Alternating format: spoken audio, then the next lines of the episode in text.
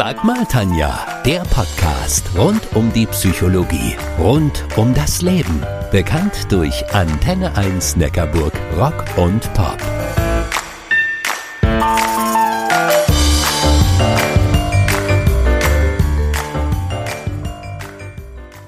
Sag mal, Tanja, du bist doch Psychologin. Ich bin so gefühlt in der Mitte meines Lebens. Bin ich eigentlich zu alt für für einen komplett neuen Beruf, für ein neues ausgefallenes Hobby, für einen neuen Lebenspartner oder aber für Springerstiefel? So oder so ähnlich werde ich häufig gefragt. Ich bin die Tanja, ich bin Diplompsychologin und Coach und wisst ihr was? Ich bin ein totaler Fan von Springerstiefeln. Hm, ja, richtig gehört, Wandspringerstiefeln. Startklar in der Mitte des Lebens, was das mit Springerstiefeln zu tun hat und was ich darüber denke, das hörst du in dieser Podcast-Episode.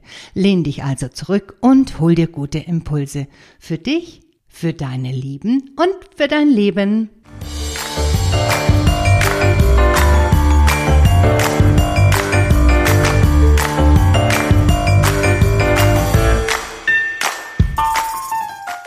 Es ist schon eine denkwürdige Zahl, die 50. Im Kopf fühlt sich noch alles jung an, aber der Körper zeigt hier und dort seine Macken. Bei mir übrigens ziemlich, ziemlich deutlich. Und ich rede jetzt nicht von den Wehwehchen in meinen Knochen. Mein Gesicht hat, mm, nennen wir es mal, markante Falten. Man sieht mir an, dass ich gerne viel und auch herzhaft lache, aber auch, dass ich gerne nachdenke und hier und dort zum Grübeln neige. Meine Freundin Sandra würde das bestimmt wie folgt kommentieren. Ist doch super, Tanja. Falten sind die Geschichten deines Lebens und du hast einige davon zu erzählen. hey, Sandra ist übrigens Make-up-Artist und Coach und war früher in Hollywood. Jupp. Mhm, in Hollywood Filme machen und so. Wenn ihr mehr über Sandra wissen wollt und wie man als gelernte Friseurin ohne Englischkenntnisse in die große weite Welt geht, dann hört doch meine zwei Radiosendungen mit ihr an. Ihr findet sie auf meiner Webseite. Aber wieder zurück zum Thema. Es gibt Menschen, die über mich sagen, hey, die Tanja, die hat schon als Jugendliche ihr Ding gemacht. Die lebt ihr Leben, wenn nicht sie, wer sonst. Mhm. Wenn ihr mich fragt, dann ist das überhaupt nicht so. Mein Leben war eher ein fortwährendes Aufbegehren, ein permanenter Kampf darum, eben mein Leben so zu leben, wie ich es möchte. Und ganz ehrlich, inzwischen bin ich echt, echt froh darüber, dass dieses Aufbegehren, dieser Kampf aufgehört hat und für mich nur noch in ganz, ganz wenigen Situationen als Unterton spürbar ist. Das war schon eine ganze Menge Lebensenergie, die da über die Jahre, ach was, Jahrzehnte auf der Strecke geblieben ist. Wann sich das mit dem Aufbegehren geändert hat? Ha, irgendwann mal so um meinen 50. Geburtstag herum. Aber tatsächlich habe ich schon ein paar Jahre vorher damit angefangen, mutige und klärende Entscheidungen für mich zu treffen. Ja, nicht eine Entscheidung, sondern viele. Nicht auf einmal, sondern nach und nach. Ihr könnt euch so einen Entscheidungsweg wie so ein Reinigungsbad vorstellen. Da springt man ja auch nicht rein und wieder raus und ist dann schwuppsdiwupps sauber, sondern man beschäftigt sich intensiv mit den einzelnen Körperteilen. Von oben nach unten oder von unten nach oben. Das ist ja eigentlich Wurst. In der Regel lässt man ja auch kein Körperteil aus. Naja, außer vielleicht man ist nicht wirklich motiviert, sich zu waschen oder die Körperstellen sind einem unangenehm, weil man sie entweder nur schlecht erreicht, weil der Bauch so groß ist, oder aber weil sie vielleicht mit einem Tabu besetzt sind. Lasst mich in diesem Zusammenhang mal ein psychologisches Phänomen beleuchten. Ich bin nicht auf der Welt, damit ich so bin, wie ihr mich gerne hättet. Ich sag's nochmal. Ich bin nicht auf der Welt, damit ich so bin, wie ihr mich gerne hättet. Das schreibe ich in meinem Buch. Kluge Worte, wie ich finde. Mit ihr meine ich übrigens alle Menschen, die Erwartungen an mich stellen oder von denen ich zumindest annehme, dass sie Erwartungen an mich haben. In der Psychologie nennen wir dieses Phänomen Erwartungserwartung. Wenn ich erwarte, dass jemand etwas von mir erwartet. Wow. Tatsächlich meine ich mit ihr vor allem auch unsere Eltern und all das, was sie uns an unsichtbarem Erbe mitgegeben haben. Egal, ob wir nun einen Fünfer vorne dran haben oder nicht. Dieses Erbe ist echt ziemlich, ziemlich mächtig und zeigt sich in unserem Verhalten ob wir das nun wahrhaben wollen oder nicht. Hierzu sagen wir Psychologen Generationentransfer, wenn wir einen unsichtbaren Staffelstab von unseren Eltern, Großeltern und noch weiteren zurückliegenden Generationen mit auf den Weg bekommen. Dafür braucht man übrigens nicht Psychologie studiert zu haben, um zu wissen, dass sich genau in diesem Erbe Erklärungen dafür finden, warum wir unser Leben so leben, wie wir es leben. Erklärungen, warum wir uns damit oftmals arrangieren, auch wenn es Aspekte gibt, mit denen wir nicht wirklich glücklich sind. Aber genau in diesen Aspekten würde eigentlich die Lösung für uns liegen. Auch wenn sie sich erstmal unangenehm, eventuell sogar schmerzhaft anfühlt. Die meisten von uns wissen, was sie ändern müssten. Sie trauen sich aber nicht. Aus welchen Gründen auch immer. Meine Meinung? Das Leben ist zu kurz für Arrangements. Vor allem, wenn man so um die 50 ist. Das Leben ist zu kurz für geht so ihn, für geht so Jobs, für geht so was auch immer. Was würdest du bereuen, nicht getan zu haben, wenn du wüsstest, morgen ist dein letzter Tag? Oder um es mit den Worten von Sandra zu sagen, welche Falten willst denn du haben? Welche sollen noch dazukommen? Ärgerfalten? Sorgenfalten, Langeweilefalten oder aber Zufriedenheitsfalten, Lachfalten. Hm. Viele um die 50 sind bereit und spüren es innerlich. Jetzt, ha, jetzt ist meine Zeit gekommen. Startler in der Mitte des Lebens. Doch halt, wow, stopp. Wer gibt eigentlich den Startschuss? Ganz ehrlich? Niemand anderes als du. Ich habe vorhin gesagt, dass andere über mich glauben, dass ich schon von Jugend an mein Leben gelebt habe, mein Ding gemacht habe. Mm -mm, nee, nee, weit gefehlt. Straßenkind und obdachlos? Oder mh, hm, wieder nach Hause. Im Alter von 13 stand ich nämlich genau vor dieser Entscheidung. Ich war von zu Hause abgehauen und wurde bundesweit gesucht. Wenn ich heute gefragt werde, hey, warum bist du denn damals abgehauen. So kann ich nur mit den Achseln zucken. Ich wurde nicht geschlagen, nicht misshandelt, weder psychisch noch physisch, obwohl das bei einigen meiner Freunde damals durchaus auf der Tagesordnung stand. Vor einiger Zeit hatte ich ein Gespräch mit jemandem aus meiner Jugend. Gleich alt wie ich, ihn und seine Familie bezeichneten wir immer als asozial. Auch ich habe dieses Wort ab wertend benutzt, ohne damals überhaupt nur ansatzweise zu wissen, was genau es bedeutet und vor allem nicht, was es anrichtet. Wie gesagt, wir sprachen miteinander über unsere Kindheit und Jugend. Seine Worte machen mich allerdings bis heute ziemlich betroffen. Sag mal, Tanja, du weißt doch überhaupt nicht, wie es ist, wenn du von deinem eigenen Vater grün und blau geschlagen wirst. Ich habe mich deswegen niemals ins Freibad getraut und deswegen hatte ich auch im Sportunterricht immer langärmelige Shirts an, egal wie sehr ich geschwitzt und gestunken habe. Wir mussten zu Hause übrigens auf einer harten Matratze auf dem Boden schlafen, ohne Laken, von einem Bettbezug ganz zu schweigen. In seinen Augen konnte ich für einen kurzen Moment das zutiefst verletzte kleine Kind sehen. Ein Kind, das sich nach Liebe, Geborgenheit und Wärme gesehnt hat. Kurz hat er es mir gezeigt, das zutiefst gedemütigte Kind. Und dann hat er auch schon wieder sein alles nicht so schlimm Gesicht aufgesetzt, zurück zur Tagesordnung funktionieren. Nein, so etwas habe ich nie erlebt und dafür bin ich auch sehr, sehr dankbar. Ich hatte eher eine überbehütete Kindheit. Äußerlich fehlt es mir an nichts. Ich hatte tolle Kleidung und auch ein schönes Zimmer für mich alleine. Allerdings durfte ich nur wenig. Ich fühlte mich zu Hause immer irgendwie beengt und wollte schon früh weg. Mit 13 schrieb ich dann meinen Eltern einen Abschiedsbrief. Auch Kinder brauchen mal Urlaub von den Eltern. Und so machte ich mich heimlich auf eine abenteuerliche und zum Teil haarsträubende Reise durch Deutschland. Was ich alles erlebt habe, das steht auf einem anderen Blatt. An vieles erinnere ich mich auch nicht mehr. Was sich aber tief in mein Herzen eingegraben hat, das war die Begegnung mit einem obdachlosen Mädchen auf dem Stachus in München. Sie lebte bereits über ein Jahr auf der Straße. Ihre Haare und ihre Kleidung sahen ziemlich provokant aus und schüchterten mich ein. Ein echter Punker eben mit einer Ratte auf der Schulter.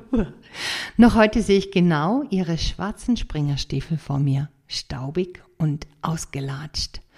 Daneben kam ich mir in meiner inzwischen total angeschmuddelten Popper-Aufmachung albern und so wie eine wohlbehütete rote Rose vor.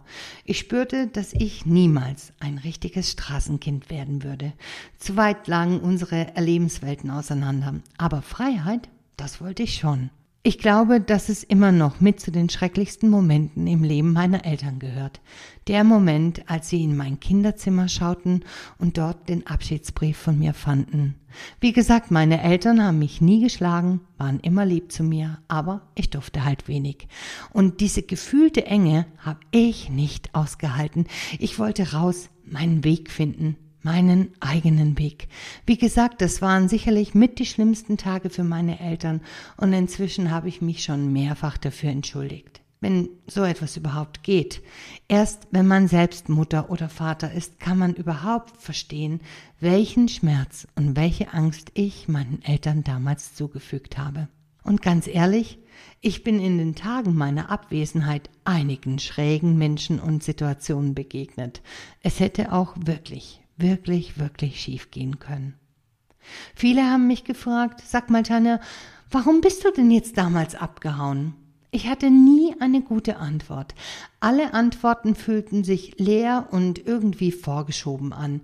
Wenn ich heute in mich schaue, dann weiß ich, es war ein inneres Unruhegefühl. Irgendwie war ich immer schon unterwegs, auch später. Meine Freundin sagte in den 90ern mal aus Jux zu mir, oh, jetzt muss ich mir wegen dir ein neues Telefonnotizbuch kaufen. okay, damals gab's so etwas noch. Aufgrund deiner vielen Telefonnummern, Tanja, ist der Platz nun zu Ende. Damals haben wir zusammen gelacht und nicht weiter darüber nachgedacht. Heute weiß ich, dass mein stetiges Umziehen alle zwei bis drei Jahre etwas mit meiner Mutter zu tun hat. Besser gesagt mit der Kindheit meiner Mutter. Als Fünfjährige musste sie im Winter 1945 aus ihrer Heimat flüchten. Ostpreußen. Aktuelle Forschungen zeigen, das Trauma der Kinder von damals haben diese an ihre eigenen Kinder vererbt. Wie schon kurz angerissen, wir Psychologen sagen dazu Generationentransfer. Es zeigt sich halt nur anders. Die Kinder der Kriegskinder, also die, die damals beim Zweiten Weltkrieg selbst Kind waren, nennt man übrigens in der Fachsprache Kriegsenkel. Viele sogenannte Kriegsenkel fühlen eine ähnliche Unruhe wie ich, ein Gefühl des immer wieder neu anfangen müssens, und so habe ich wenigstens eine Antwort darauf, warum ich innerlich so unruhig bin. Spannend, Seitdem ich das mit dem Generationentransfer weiß, hat die innerliche Unruhe deutlich abgenommen. Andere Kriegsenkel haben hingegen genau das Gegenteil in sich. Sie sind gewissermaßen in einer Starre und leben mit einem inneren Glaubenssatz, der Spatz in der Hand ist besser als die Taube auf dem Dach. Und so arrangieren sie sich mit Situationen, aus denen sie am liebsten raus würden, sich aber nicht trauen oder auch keinen Weg dahin finden. Vorwärts in die Vergangenheit. Jede Familie hat ihre eigene Geschichte. Gewiss ist, die Eltern derjenigen, die sich gerade in der Mitte des Lebens befinden, waren zum Zeitpunkt des Zweiten Weltkrieges Kinder. Diese Generation ist bis heute erwiesenermaßen anders. Wenn du dich fragst, warum du dir selbst den Startschuss für dein Wunschleben nicht gibst, dann schau mal, ob du in der Kindheit deiner Eltern Antworten finden kannst. Ich nenne das Vorwärts in die Vergangenheit. In meinem Blog findest du übrigens viele Buchtipps zum Thema Kriegskinder und Kriegsenkel. Allen voran der Bestseller der Kölner Journalistin Sabine Bode, Die vergessene Generation. Mit ihrem Buch haben Millionen von Menschen einen Schlüssel zu sich selbst bekommen. Startler in der Mitte des Lebens zu sein, hat übrigens paradoxerweise auch etwas mit Ankommen zu tun. Dass es mich ausgerechnet in Schottland einholt, das Gefühl, endlich angekommen zu sein, damit habe ich niemals gerechnet. Was ist passiert? Ich bin auf den Ben Ahn hochgestiegen, ein wunderschöner Berg in den Trossachs, dem Naherholungsgebiet der Großstadt Schotten. Schon auf dem Weg nach oben habe ich gespürt, dass etwas anders ist, dass ich immer ruhiger wurde und dass es mir gut geht, dass ich mich so fühle, wie es sich immer anfühlen sollte. Zu Hause. Zu Hause in mir. Inzwischen war ich schon oft oben auf dem Ben an und jedes Mal stellt sich das Gefühl, angekommen zu sein, wieder ein. Egal welche Jahreszeit. Es gibt in Schottland noch viele solche Orte, an welchen dieses Gefühl zu Hause in mir, in mir hochkommt. Auf wunderbare Weise kann ich dieses Gefühl zu jeder Zeit spüren, auch wenn ich wieder zu Hause in Deutschland bin. In meinem Buch habe ich den Dudelsack als mein persönliches Symbol dieser Freiheit bezeichnet. Der Dudelsack ist meine Metapher dafür, die Dinge im Leben zu tun, die ich schon immer tun wollte, ohne schlechtes Gewissen, ohne mir die Frage zu stellen, was andere dazu sagen könnten. Kurz vor meinem 50. Geburtstag übrigens war es dann wieder soweit. Ich bin auf ein weiteres Freiheitssymbol gestoßen. Während ich im Internet für mein neues Buch recherchierte, stieß ich auf Sprengerstiefel von Doc Martens und ich wusste sofort, ohne auch nur einen Bruchteil einer Sekunde darüber nachdenken zu müssen, dass ich diese Stiefel unbedingt haben wollte. Hm. Und plötzlich erinnerte ich mich an mein Ausreißen, als ich 13 war, und an die Begegnung mit dem Punkermädchen am Stachus und wusste, die sind meine, egal was andere dazu sagen und ob ihrer Meinung nach 50-Jährige zu alt für Springerstiefel sind. Für mich, für mich sind es genau die richtigen. Und wisst ihr was? Ich finde es mega. Mega, dass es kein Entweder-Oder ist, sondern dass ich zeitgleich mit den Springerstiefeln auch meine wohlbehütete rote Rosenherkunft zeigen darf. Es sind nämlich Springerstiefel mit eingestickten roten Rosen an den Seiten. Sag mal, Tanja, bin ich eigentlich zu alt für? Meine Antwort, never, nur Mut.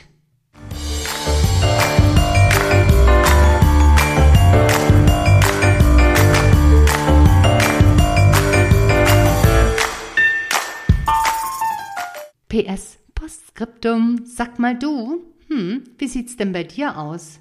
Wenn du keine Angst hättest, gibt es etwas, was du dann tun würdest? Was wolltest du als Kind bzw. Jugendliche tun?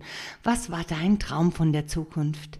Ist dieser Traum immer noch stimmig oder aber wie lässt sich der Wunsch von damals auf heute übersetzen? Wann sind deine Eltern geboren und welches unsichtbare Erbe haben sie dir vielleicht mitgegeben?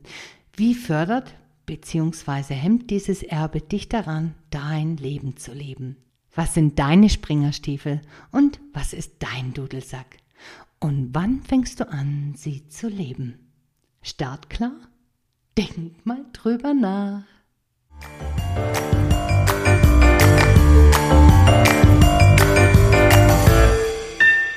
Das war Sag mal Tanja, der Podcast rund um die Psychologie, rund um das Leben. Bekannt durch Antenne 1 Neckarburg, Rock und Pop.